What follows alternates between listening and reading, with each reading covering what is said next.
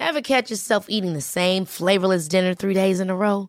Dreaming of something better? Well, HelloFresh is your guilt-free dream come true, baby. It's me, Kiki Palmer.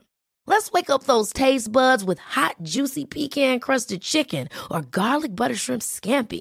Mm. Hello Fresh. Stop dreaming of all the delicious possibilities and dig in at HelloFresh.com. Let's get this dinner party started.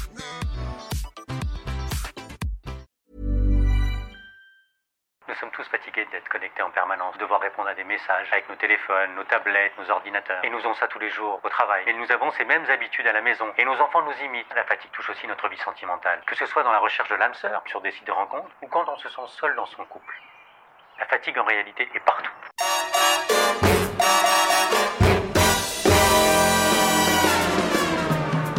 Fatigue. Fatigue. Fatigue.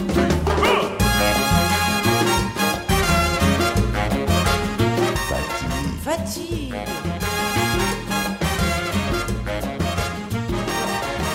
Léonard Ottoni, bonjour.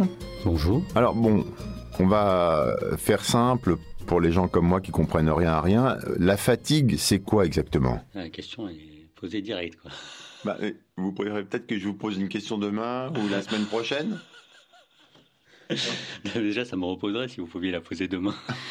C'est bien. Bon alors, la fatigue, c'est quoi? La fatigue, c'est un état, me semble-t-il, qui est intrinsèquement lié à la vie. Nous passons notre temps à ne pas vouloir être fatigué, à même pas vouloir la considérer, à vouloir l'entendre. C'est comme si c'était une chose étrangère. Or, la fatigue, de ce que j'ai pu en découvrir, c'est fondamentalement être vivant. Je lis euh, dans les définitions que la fatigue, en fait, c'est le résultat euh, soit d'un travail excessif, soit d'une pression excessive, enfin quelque chose comme ça. C'est une résultante, euh, la fatigue. Et vous vous dites que la fatigue, c'est autre chose. Oui, je dis que déjà, je dis que la fatigue, il y en a plusieurs. Il y a la bonne fatigue, par exemple celle de la personne qui court et qui fait un sport et qui, au bout d'un moment, se repose et qui donc, en s'arrêtant dans son effort, récupère son état normal. Et puis il y a celle qui est mauvaise, pour faire simple, qui naît du sentiment que quand euh, on s'arrête, eh bien, on ne, se on ne se sent pas reposé. On a l'impression d'être en permanence fatigué. Et ça, c'est une piste sur laquelle beaucoup d'entre nous sont en train de s'engager, Il y a la piste fatigue sportive. par exemple, ou sexuelle. C'est ça. Enfin, il y a la fatigue qui résulte d'un effort, en quelque sorte. Et qui, quand on s'arrête, au bout d'un certain temps, disparaît. Si on prend les animaux, par exemple, si un chien se met à courir, Hmm. quand, il, quand il sent la fatigue l'accablée, il s'arrête, il a la langue qui pend, et il attend que ça passe. Nous, les êtres humains, nous avons parfois tendance à ne pas nous arrêter. C'est-à-dire que les gens se sentent fatigués quand ils arrivent à sentir la fatigue, mais ils poursuivent l'effort par-dessus. Le point de différenciation entre les animaux et nous, c'est que nous, quand on est fatigué, on continue alors qu'on est fatigué et les animaux s'arrêtent. Certains d'entre nous, pas tous évidemment. Oui. Mais ceux qui vont vers ce qu'on appelle par exemple le burn-out, Hmm. ce sont des gens qui ne savent pas s'arrêter. Ce sont souvent des gens hyper passionnés, qui adorent ce qu'ils font, mais qui tout d'un coup euh, se mettent une charge, une pression telle, des objectifs à atteindre impensables, qu'ils poussent au-delà de ce qu'ils entendent dans la fatigue. Et il y en a une autre euh, euh, qui, moi, m'a interpellé, c'est celle qui est liée à la souffrance. Par exemple, des gens qui sont malades vont avoir plusieurs types de fatigue qui vont les accabler. La première, c'est celle d'anticiper la crise. Ils s'épuisent à avoir peur de tomber malade. Je, je peux vous donner un exemple concret. Il n'y a pas longtemps, j'ai reçu une femme qui m'était envoyée vers un service de gastroentérologie et de médecine interne. Elle souffre d'une maladie qui est a priori incurable. Personne n'est capable de mettre euh, un nom sur sa maladie. Pourtant, les médecins lui disent, Madame, vous êtes malade, il y a quelque chose, mais on ne sait pas quoi. Et cette femme euh, vient me voir avec euh, une problématique euh, qui me paraît euh, importante, c'est qu'elle veut guérir, et ça va de soi. Mais simplement, je lui dis, euh, moi, je suis pas médecin. Premièrement, je peux pas vous guérir. Deuxièmement, si ces gens qui sont éminemment, éminemment brillants n'y arrivent pas, moi, je vois pas comment moi je pourrais entrer dans, dans, dans cette discussion-là. Mais je lui dis, mais par contre, ce que je peux faire, c'est vous apprendre à vivre avec la maladie. Et de ce point de vue-là, on a ouvert une fenêtre qui a été simplement qu'elle considère que dans certains nombres de cas, et c'est elle qui l'a reconnu, hein, c'est pas moi qui l'ai qui lui a amené à prendre conscience de ça, c'est que elle s'épuise, par exemple quand elle a euh, ne serait-ce que la gorge qui brûle, à imaginer que ça va être une crise extrêmement aiguë dans sa pathologie. Donc il y a une anticipation, donc une fatigue qui naît simplement d'avoir peur de la crise. Et ça, si on le transpose dans d'autres domaines, on voit que beaucoup de gens ont peur du simple fait de se mettre en mouvement. C'est la moindre chose devient un écueil. Qu'est-ce que vous faites dans la vie, Léonard Anthony? Pour en être arrivé à écrire un livre sur la fatigue, ça vient d'où? Ça vient d'un sentiment premier, c'est que je me suis moi retrouvé confronté à une lecture euh, de ma propre existence. Alors je me suis rendu compte que j'ai mené d'une certaine façon euh, une vie qui ne pouvait pas continuer de cette façon-là. Donc le point de départ, c'est moi. Euh, je vous parlais de maladie, moi-même je souffre d'une maladie inflammatoire chronique qui a tendance à dégénérer, avec des doses de médicaments de, toujours, de plus en plus fortes, où en effet il n'y a pas tellement de solutions. Et j'ai commencé à m'interroger sur cette question en me disant bon bah, ok, qu'est-ce que tu veux faire? Est-ce que tu vas continuer à vivre de cette façon-là, en passant à côté des choses euh, qui semblent importantes pour toi? Est-ce que le fait justement de continuer à anticiper les crises, à avoir peur de crises, à essayer à tout prix de d'avaler uniquement les médicaments qui me sont donnés et qui me sont très utiles, sans considérer ma propre responsabilité avait un sens Est-ce que le fait de travailler passionnément dans mes différentes activités, dont je vous parlerai juste après, euh, de la façon dont je le faisais faisait sens Est-ce que justement pris, piégé par mes passions, je, je passais mon temps à me consumer, même si j'ai jamais fait de burn-out, je me suis approché à plusieurs reprises de cela. Eh bien, ces différentes étapes-là ont, commencé à me questionner. Et dans l'activité, euh, une de mes activités que j'ai appelée euh, autodéveloppement, où je reçois des gens qui viennent me voir, qui me sont envoyés par, soit par des hôpitaux, par des médecins, ou même qui viennent de leur propre chef, euh, là où la médecine ne suffit pas, où le, médecin qui reçoit dit il a quelque chose peut-être qui relève de la façon de vivre, et donc plus appelé plus banalement euh, développement personnel, peut agir, euh, j'interviens. Et j'ouvre dans la démarche qui est la mienne, dans un des aspects, cette écoute de la fatigue qui est d'amener des gens à simplement considérer la fatigue, à se considérer eux comme un individu qui a le droit d'être fatigué, qui doit écouter cette fatigue, qui doit changer son rapport à cette fatigue qui est constamment hum, assénée par euh, la presse, la société, qui est tu dois faire, faire, faire, faire, commenter, euh, interagir avec le milieu dans lequel tu es, euh, liker, et aussi, tout bêtement, jamais t'arrêter. Tu ne dois jamais t'arrêter. Et ça, c'est le monde dans lequel on est. Et donc de marcher à contre-courant de cela, ben, étrange, aussi étrange que ça peut paraître, ça doit se réapprendre. Vous êtes thérapeute C'est du développement personnel. C'est pas de la thérapie. Ça ressemble à quoi en fait? Très sincèrement, ça ressemble à recevoir une personne qui vient, qui explique pourquoi elle a une plainte, quelle est sa plainte, et puis euh, de voir comment, en lui proposant quelques suggestions, qui sont souvent issues de sa propre expression de sa plainte, comment elle peut le renverser la table et regarder ce qu'elle ce vit d'une autre façon. Fatigue. Fatigue. Fatigue. Fatigue.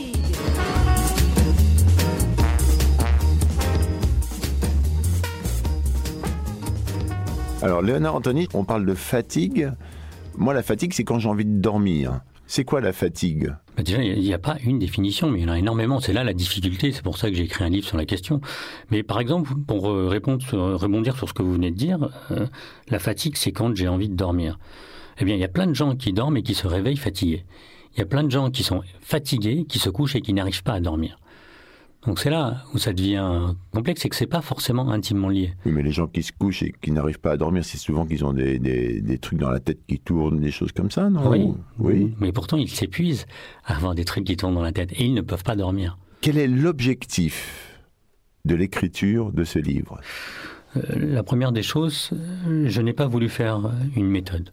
Et pourtant, de manière amusante, les premiers retours de lecture que j'ai sur les réseaux sociaux, c'est les gens me disent j'ai trouvé des exercices pratiques, j'ai trouvé euh, j'ai trouvé des tas de choses à l'intérieur, alors que c'était pas du tout euh, mon objectif. Mon objectif était simplement à travers des histoires. Moi, je suis un conteur, je raconte des histoires, et à partir d'histoires, je tire une réflexion à chaque fois. J'ai découpé le livre en sept thèmes qui, me sont venus de cette écoute, comme vous l'avez bien signalé, euh, de ma propre écoute, de l'écoute des gens qui viennent me voir et j'ai observé que la fatigue se répétait et rentrait en écho autour de, cette thématique. Et j'ai voulu simplement, au travers de ce livre, amener des gens à deux choses, c'est-à-dire au travers des histoires que je raconte, peut-être trouver un écho dans leur vie et se dire tiens, ça me rappelle quelque chose, pour moi ou pour quelqu'un euh, autour de moi, et qu'ils puissent, dans cela, trouver leur propre solution. C'est le fondement de ma démarche. C'est-à-dire quand je dis je reçois quelqu'un, souvent la réponse à la question qu'elle pose, elle est dans sa formulation.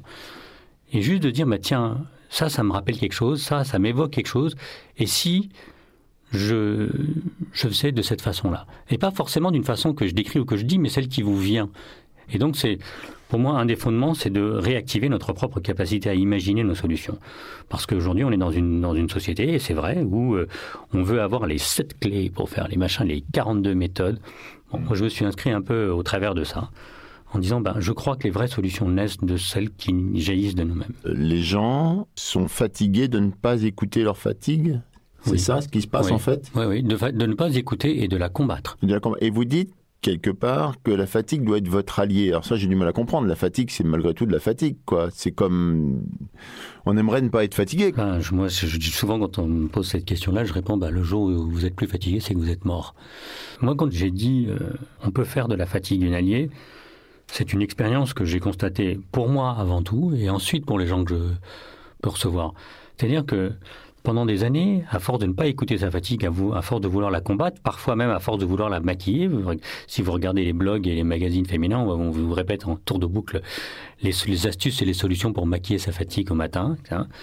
Eh bien, on fait qu'une chose, c'est d'une certaine façon échapper à sa condition humaine, à ce qui est possible. Tout à l'heure, je disais, euh, en repartant de mon expérience, pendant des années, moi j'ai voulu combattre la douleur. J'ai voulu chercher à ne pas à faire comme si elle n'existait pas. Et donc, je me suis épuisé dans ce chemin-là. Puis un jour, j'ai appris un truc tout con. Je me suis dit, ben, écoute, t'as mal, arrête. Arrête. Arrête pendant 48 heures. Et j'ai observé que la douleur diminuait beaucoup plus vite que si je continuais à me cogner, à faire comme si elle n'existait pas. C'est-à-dire, et pas considérer aussi la fatigue qui découlait du combat de la douleur et qui engendrait des douleurs supplémentaires. Et un cercle vicieux qui s'alimentait. Cette situation, on la rencontre dans les gens qui sont dans des situations de quasi burn-out en entreprise. C'est-à-dire qu'ils finissent à 23 heures, ils bossent comme des tarés sur un dossier, et puis ils vont se lever à 5 heures du matin parce qu'il faut continuer. Et donc ils vont pas être en capacité d'entendre qu'ils ne vont pas bien. Et je prends encore une autre analogie.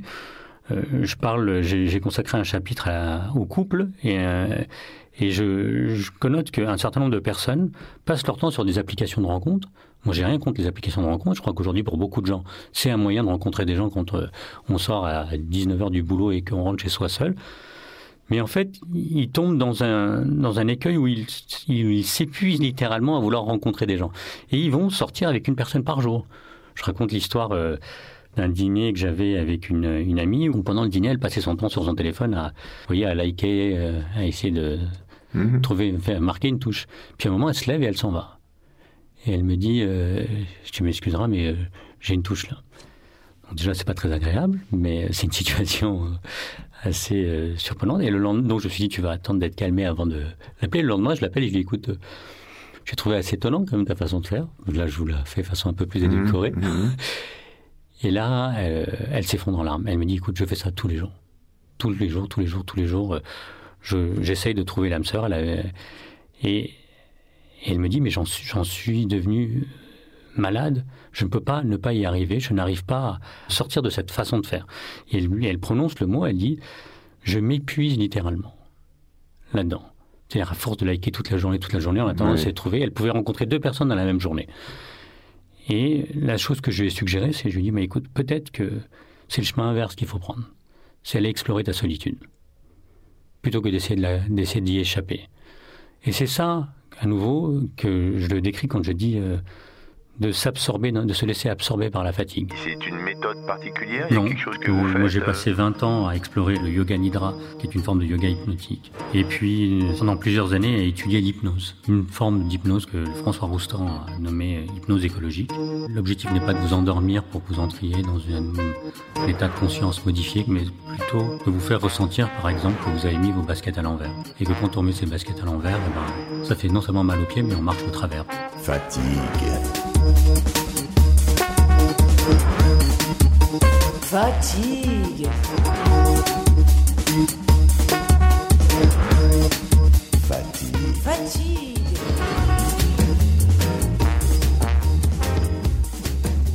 D'accord. Une hypnose qui me serait très utile le matin, donc pour les chaussettes et tout ça. Formidable. Donc vous recevez des patients. Alors déjà, je ne reçois pas de patients. Moi, Ah, je non, dis ce sont souvent... pas des patients, des impatients. Ouais, je dis souvent, ce sont des impatients. puisque- Ouais, j'en étais sûr. Vu l'état d'esprit, j'en étais sûr. J'étais con quand j'ai dit patient, je me dis ça va être impatient. Tout, pour- tout, pour, vous voyez, tout pour l'anticipation. contrarier. Ça commence déjà à me fatiguer cette interview. Voilà, voilà une bonne chose. Dans le cadre de cette jeune femme euh, qui va à la rencontre d'hommes euh, ou de femmes d'ailleurs, peu importe, euh, en quoi le fait qu'elle écoute finalement cette fatigue d'être seule va arranger ses problèmes sentimentaux de couple, enfin cette, volonté qu'elle a d'être en couple hein? Pour prolonger cette histoire, euh, quand j'ai proposé ça, la première réaction, ça a été Mais vous imaginez pas, c'est beaucoup trop difficile. Moi, je n'ai jamais pu être seul, je ne peux pas être seul. Et moi, je lui ai suggéré la chose suivante c'est prenez un week-end et partez seul en week-end. Ce qui peut paraître pour beaucoup de gens assez simple, une évidence. Pour d'autres, c'est un parcours du combattant, parce qu'ils n'ont jamais été seuls de leur vie. Et donc, je lui dit Mais vous allez voir, ça va être épuisant de partir seul. Mais de là va naître des possibilités. Vous allez simplement peut-être pas vous aimer, parce que j'en dis mais moi je m'aime pas. J'en réponds mais ça m'intéresse pas. C'est pas une question qui m'intéresse. Je cherche pas à faire en sorte que vous puissiez vous aimer. La seule question est est-ce que en étant seul, vous allez avoir la capacité d'apprécier votre compagnie? Et dès lors que on apprécie, on est capable d'apprécier d'être seul, comme une personne peut aller faire du vélo seule une après-midi, peut partir faire de la randonnée seule parce qu'elle va à ce moment-là rencontrer ses pensées, parfois même c'est des moments difficiles, souvent des moments difficiles, mais aussi des, des possibilités. Je veux dire, je- Le lien avec la fatigue, Le lien à la fatigue, il est double. Le premier, c'est que cette personne s'épuise à essayer de rencontrer l'autre. Première chose, on en a parlé tout à l'heure. Oui, bon, ok. Et donc, elle, se retrouve, elle, à force de faire ça, de suivre ce, de- ce chemin, elle se retrouve dans l'impossibilité de pouvoir être juste dans, dans les champs d'application qui lui semblent importants. Parce qu'elle est en permanence dans ce cheminement-là. La deuxième chose, c'est d'aller explorer sa solitude. Et là, il y a une autre forme de fatigue qui, va, la- qui l'accable lui permet de, une fois qu'elle la dépasse, c'est comme si elle pouvait, il fallait y entrer pour pouvoir en sortir, lui ouvre la possibilité de changer ce comportement-là. Est-ce qu'on peut assimiler ça à quelqu'un qui écoute la fatigue de ses cuisses quand il a couru pour dire faut peut-être que je cours d'une façon différente, c'est ça? Oui, c'est vrai, c'est exactement ça, c'est une très bonne analogie. Merci. J'écoutais ce matin, euh, on parlait encore du décrochage, du stress SMS, euh, du tout Internet, euh, on est assailli de partout, et c'est ça qui causerait le fait qu'on est très fatigué. Je pense que c'est pas faux, c'est vrai. C'est le fait d'être dans une agitation permanente. Je crois que les nouvelles technologies nous ont amenés à être connectés tout le temps, en permanence, et, ça, a un rôle sur notre capacité à pouvoir nous extraire de notre quotidien. C'est plus difficile aujourd'hui qu'il y a 15 ans de se dire euh, tiens, euh, je vais aller faire un tour euh, sans rien. Je, vous donne un exemple concret. Une fois, j'avais oublié mon téléphone, moi, à la maison. Et instinctivement, j'ai commencé à faire marche arrière pour aller le chercher. On allait dîner avec mes enfants. Et c'est du fait que je suis dans cette démarche, que j'étais en train d'écrire le livre, que je me suis dit, mais attends, mais laisse-le. Mais quand je propose à des, à des gens de leur disant, mais vous pourriez laisser votre téléphone et aller dîner, les gens disent, mais c'est- juste pas possible. Je dois, j'ai des tas de messages que je peux pas rater. Puis certains me disent, mais je vais peut-être rater la photo de ma vie, quoi. Hmm.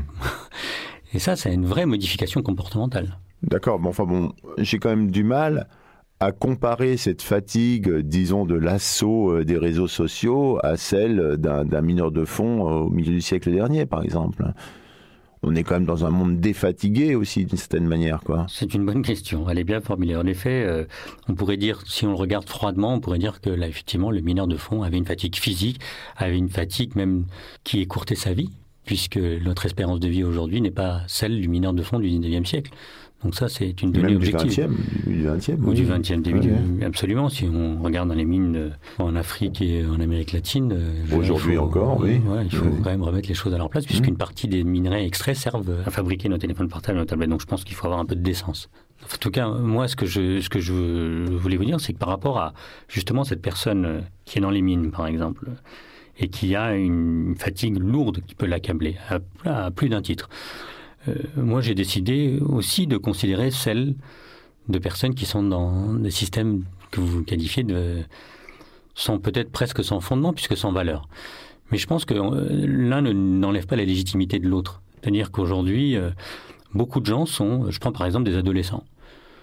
Les parents disent souvent, j'en vois quelques-uns, ils viennent, ils disent, vous savez, il passe son temps à rien faire. Et je lui dis, mais regardez, observez vraiment, est-ce qu'il fait rien? Mais la plupart du temps, quand il fait rien, il est sur son téléphone. Il est sur un X ou Y réseau social. Mais ça pose la question de, est-ce que euh, on n'aurait pas intérêt à réapprendre à faire rien, ce que je moi distingue de rien faire. Parce que rien faire, c'est souvent être sur ces appareils électroniques. Faire rien, c'est vraiment faire rien. Et euh, moi, j'observe les gens autour de moi, je vois que en dehors euh, de personnes qui veulent s'engager sur des chemins dits méditatifs ou autres, plus personne ne fait rien. Et c'est une, c'est une, euh, c'est une chose qui existe encore dans d'autres civilisations. Par exemple, je me souviens, il y a, quelques années de cela, j'étais allé en Afrique et je me suis retrouvé avec des Maasai en Tanzanie. Et on s'était installé au pied d'un arbre, je crois que c'était un fromager, et, et personne ne se parlait tout le monde était assis, donc moi, je, comme, un, comme un con, je m'étais assis avec tout le monde. Et en fait, j'avais pas compris que les gens attendaient le lever de lune. donc tout le monde attendait le lever de lune, attendait que la lune se lève, et, on est resté, je ne sais pas combien de temps, à regarder le lever de lune. Hmm. Donc là, est-ce qu'il y a un véritable système de valeurs? J'en sais rien, mais il y a une capacité fondamentale à pouvoir se laisser prendre, à ne faire rien pour, pour être dans une disposition aux choses qui ont lieu. Et quand on est dans l'agitation de vouloir être le premier à commenter, le premier à liker, on sort de cette disposition-là. Et c'est là où les nouvelles technologies qui nous offrent des opportunités extraordinaires sont aussi en train d'éteindre certaines de nos fonctions. Largement même, oui, Par exemple, on passe notre temps à surexploiter la vue. Non seulement on épuise notre, notre capacité visuelle, mais de cette façon-là, en sollicitant de moins en moins nos autres sens, nous les épuisons. Hmm.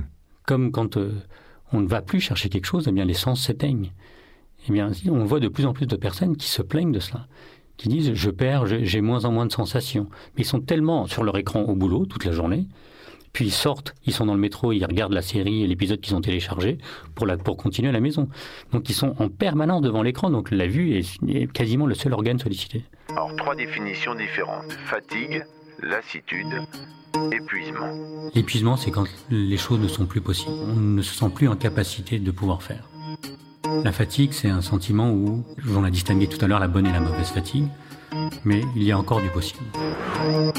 La lassitude, pour moi, c'est vraiment quelque chose qui n'a rien à voir, comme on pourrait dire, euh, la paresse. Beaucoup de gens disent que les paresseux sont des fatigués. Fatigue. Fatigue. Fatigue. Fatigue.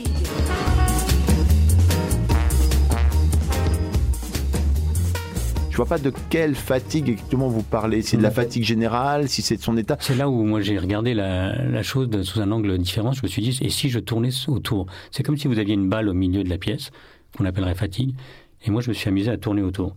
Et à voir qu'en effet, euh, c'est un mot qui enferme beaucoup de choses comment je vous disais tout à l'heure que moi je suis parti euh, de mon propre constat et de celui des, gens hmm. qui viennent me voir. Bien sûr, j'ai beaucoup lu, je suis allé interroger des médecins, des thérapeutes et des, gens qui font du développement personnel un peu partout. Et je me suis rendu compte que c'est un mot valise. Euh, c'est un mot qui renferme plein de choses. On dit euh, je suis fatigué, elle me fatigue, il me fatigue, ça me fatigue, hmm. chose impersonnelle. Et donc, oui, moi, j'ai tourné sous tous les angles. C'est-à-dire que j'ai pas voulu donner une définition. Je suis parti de ce que les gens disaient. Parce que l'expression de chacun est très différente. Donc moi, j'ai découpé autour de cette thématique parce que c'est les thèmes qui revenaient tout le temps, mhm. que j'entendais à chaque fois. Mais, et c'est pour ça que j'ai raconté énormément d'histoires. Parce que à chaque fois, dans, dans le mot fatigue employé par la personne, ou épuisement, mm. eh bien, c'est pas la même définition. Et c'est pour ça que quand vous me demandez c'est quoi la définition de la fatigue, j'avais envie de vous dire, moi, je me suis posé le problème d'une autre façon.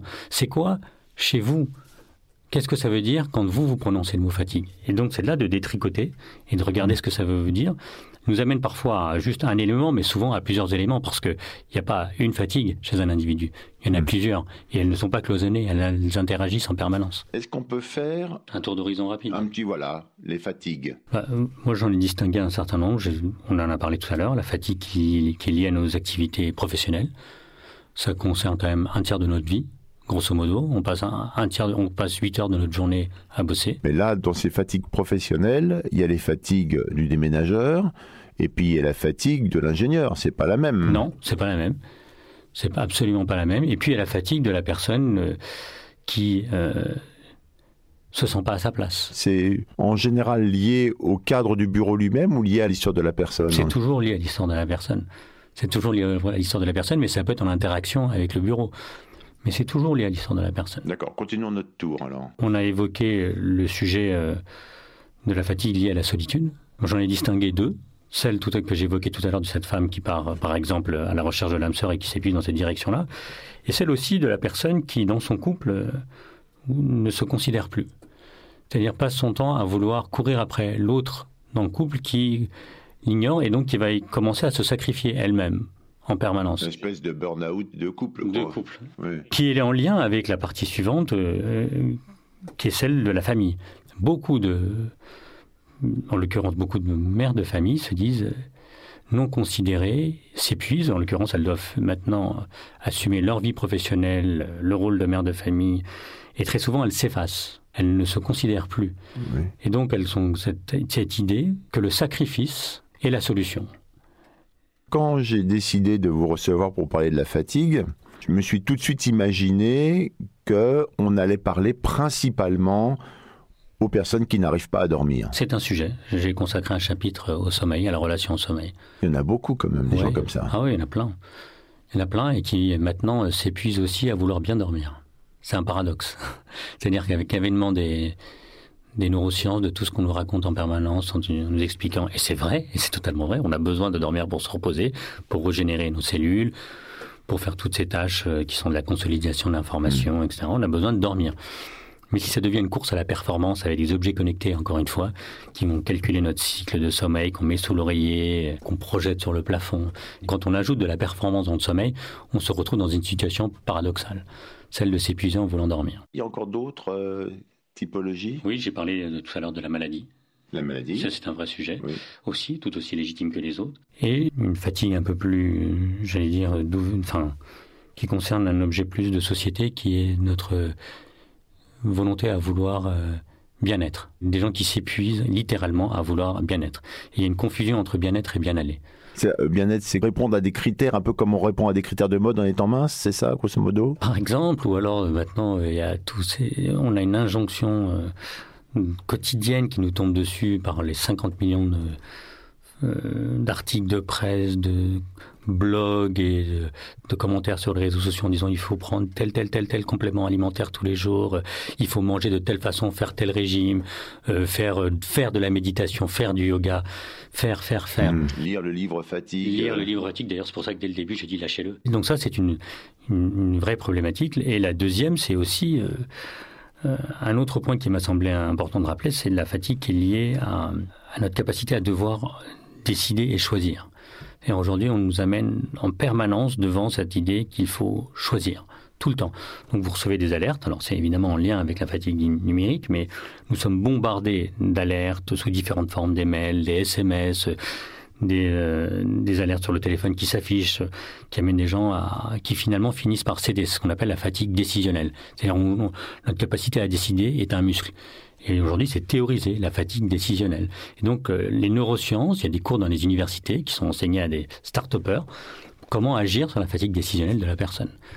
Comment l'user? Comment l'user? Pourquoi? Afin qu'il décide n'importe quoi? Afin, afin qu'il décide, non, ce qu'on a envie. Oui, ce qu'on a envie qu'il décide. Ah, oui, d'accord, une manipulation en fait. Totalement une, forme de manipulation. Et aujourd'hui, c'est théorisé et enseigné dans des universités. C'est formidable. Voilà. Donc là-dessus, euh, c'est une troisième partie où j'ouvre un peu une réflexion sur la capacité sociétale. On peut dire quand même que globalement, j'aime bien le mot globalement, ça fait très bien dans un podcast. Globalement, la problématique euh, génératrice de la fatigue, c'est l'injonction. Oui, qu'elle vienne de vous ou de l'autre. C'est ça. Hein Absolument. J'ai raison. Oui, oui, l'injonction est, est, permanente. vous pouvez dire que j'ai raison. Globalement, globalement, vous avez raison. Très bien. Eh ben, on se revoit euh, tout de suite après. On va essayer de parler d'un premier sujet de fatigue qui est le, le burn-out. C'est bien un chapitre, le burn-out. C'est un chapitre. Globalement.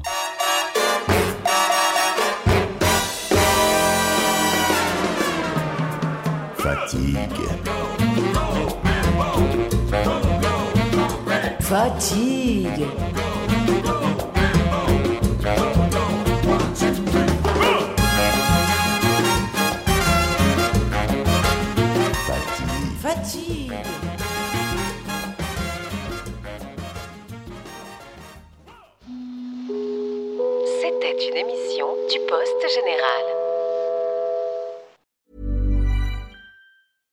Ever catch yourself eating the same flavorless dinner three days in a row? Dreaming of something better? Well, HelloFresh is your guilt-free dream come true, baby. It's me, Kiki Palmer. Let's wake up those taste buds with hot, juicy pecan-crusted chicken or garlic butter shrimp scampi. Mm. Hello Fresh. Stop dreaming of all the delicious possibilities and dig in at HelloFresh.com. Let's get this dinner party started.